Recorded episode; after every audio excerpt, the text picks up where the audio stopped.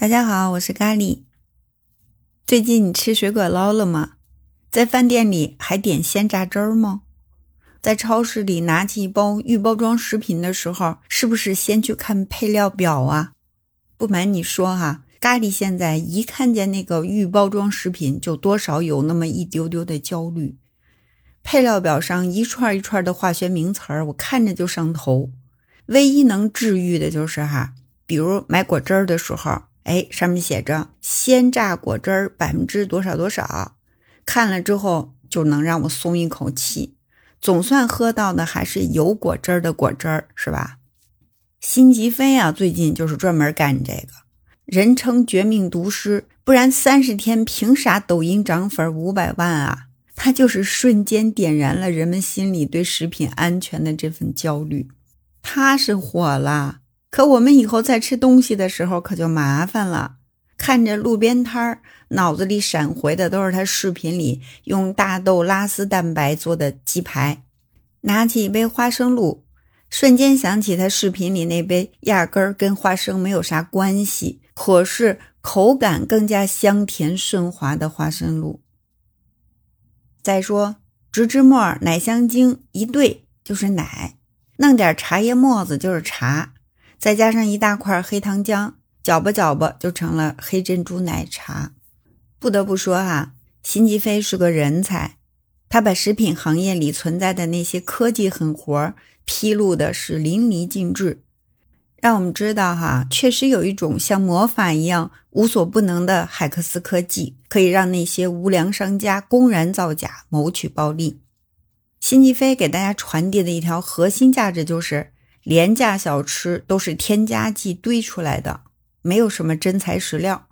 这么说呢，固然有点武断，但是它的积极作用就在于，起码让我们更加认识到，购买预包装食品前要看配料表吧。确实有食品专家也曾经说过，配料表超过四行的预包装食品，就建议大家哈尽量少买少吃，能不吃就别吃了。另一方面呢。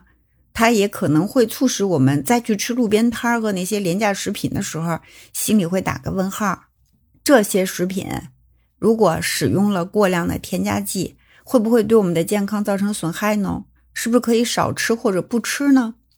如果越来越多的人能开始选择那些配料更加健康的食品，是不是也能倒逼一下商家做出一些改变，从而让那些无良商家无以遁形呢？但是吧，辛吉飞的内容哈，并不能算严格意义上的食品安全科普。咖喱的理解是呢，他是在用自己有限的认知告诉大家，食品添加剂极致使用效果是完全可以以假乱真的，就可以理解为，它是无良商家造假方法的一种纰漏。他用的都是食品级的添加剂。所以呢，也不能反向证明这样的食物就一定会涉及食品安全的问题。所以我们在看这位绝命毒师炮制视频的时候，哈，还真不能被他那个毒气面罩给误导了，就好像那些东西真成了一堆致命毒药一样。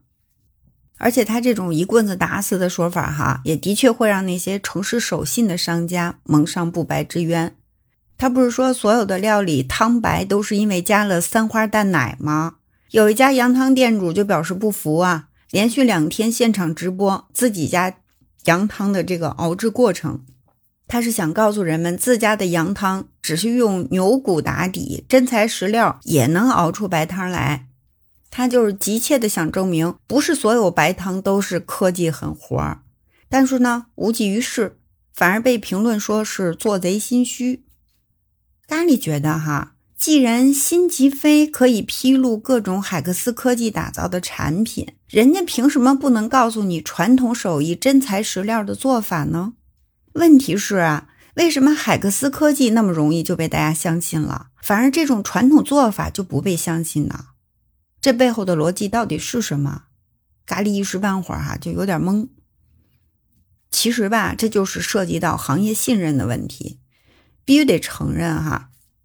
多年前，苏丹红、瘦肉精、三聚氰胺、地沟油，确实给我们造成的这种心理阴影，真不是一时半会儿能消散的。我们大伙儿对食品安全的焦虑其实一直都存在，这也难怪啊。一方面事件频发，一方面管控不力，那你说我们这些消费者对食品行业还哪来那么多的信任度呢？另外呢，添加剂这三个字儿对应着无添加，打着无添加字样的产品，这些年为啥能大行其道啊？就连酱油醋都无添加了，是吧？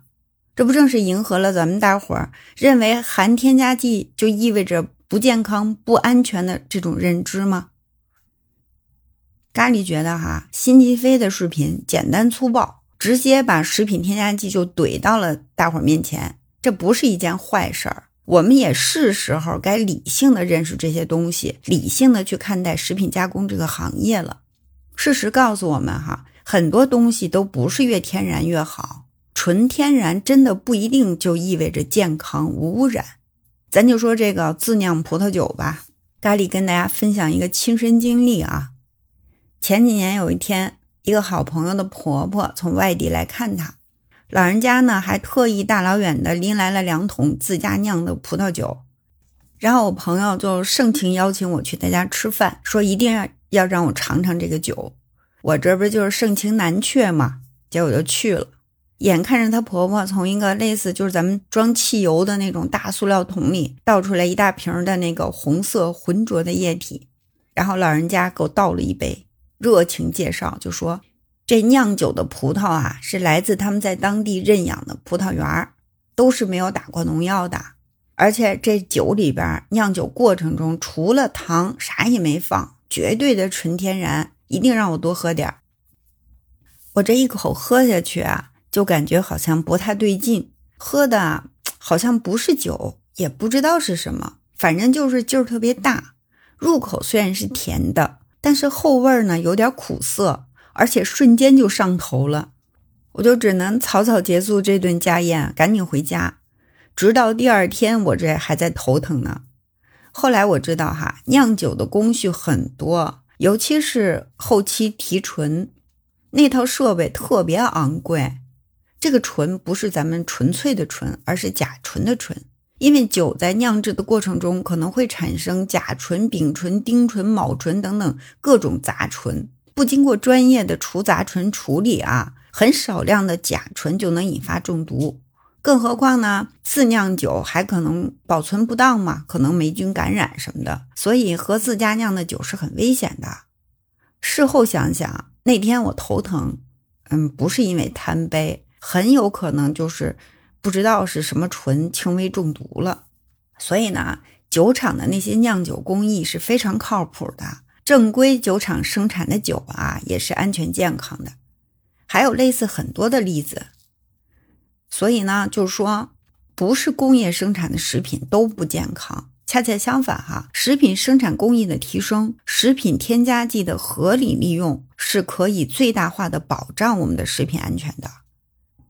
最常见的，比如如果没有食品级的防腐剂，那就没有办法遏制有毒有害病菌的生成，那食品不就很容易腐败变质吗？是吧？所以咖喱想说啊，食品安全是一门科学，我们既然是科学，就应该用科学的眼光去看待、学习和批判它。毫无疑问，哈，食品添加剂的非法和过量使用一定会对我们的健康造成巨大的威胁。但是，造成这类问题的根本是那些无良商家的不当使用和过度使用，并不是这些化学品本身。这一波操作，哈，辛吉飞是飞速的火了，但也可能它的热度会很快退下去。但不管怎样，以后可能还会出现很多个王吉飞、李吉飞、张吉飞。关于食品安全的话题，依然还会很容易造成这种群体性的狂欢。只是呢，一波又一波的狂欢过后，咖喱希望我们大家不总是那个被消费的吃瓜群众，而是可以逐渐的多一些理性。在如何让食品安全的这场变革当中，要知道呀，我们每个人既是消费者，也是参与者，不是吗？好了，今天我们这个话题就聊这么多啊！欢迎在评论区给咖喱留言。那我们下期节目再见哦，对，记得点赞分享哦。